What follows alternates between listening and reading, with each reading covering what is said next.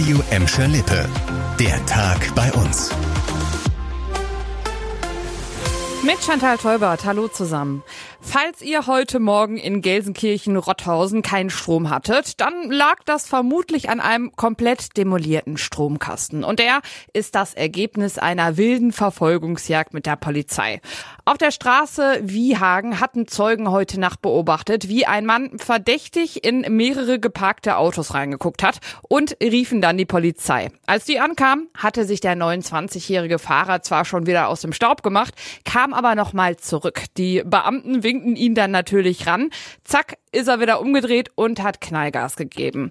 Eine Streife ist ihm direkt hinterhergefahren und dann ging's ordentlich ab. Laut Polizei hatte der Fahrer so in Höhe der Ostermannstraße die Kontrolle über sein Auto komplett verloren. Erst hat er zwei parkende Autos gerammt, dann ein Baum am Straßenrand komplett herausgerissen, dann ist er gegen eine Häuserwand geknallt und zum krönenden Abschluss hat er dann einen Stromkasten umgenietet. Und damit war dann erstmal der Saft im kompletten Häuserblock lahmgelegt.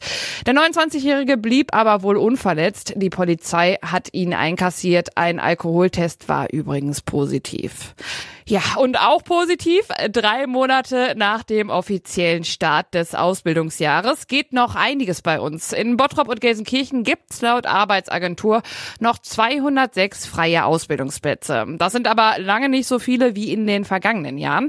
Am beliebtesten waren bei uns die Ausbildungen zum Kaufmann oder zur Kauffrau für Büromanagement, dicht gefolgt von medizinischen Fachangestellten. Im Vergleich zum NRW-weiten Schnitt bewerben sich hier mehr junge Leute auf 100 Ausbildungsplätze.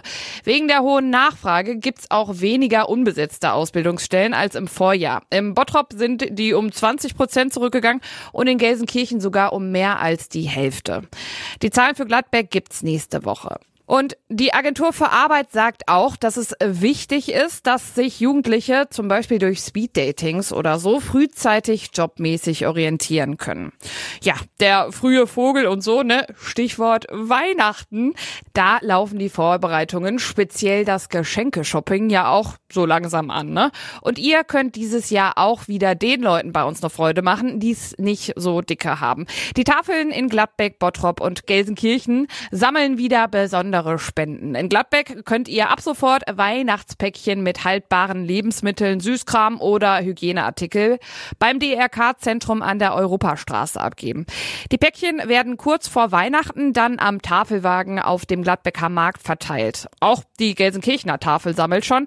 Da könnt ihr aber nur lose Süßigkeiten oder sowas wie Kaffee oder Tee abgeben. Die Sachen werden dann in der Woche vor Weihnachten auf die rund 2500 Kunden aufgeteilt. Und in Bottrop könnt ihr komplette Päckchen packen und in den nächsten Wochen an verschiedenen Stellen abgeben. Wenn ihr auch jemandem eine Freude machen wollt, auf unserer Homepage haben wir euch zusammengefasst, wo ihr was abgeben könnt. Und das war der Tag bei uns im Radio und als Podcast. Aktuelle Nachrichten aus Gladbeck, Bottrop und Gelsenkirchen findet ihr jederzeit auf radio und in unserer App.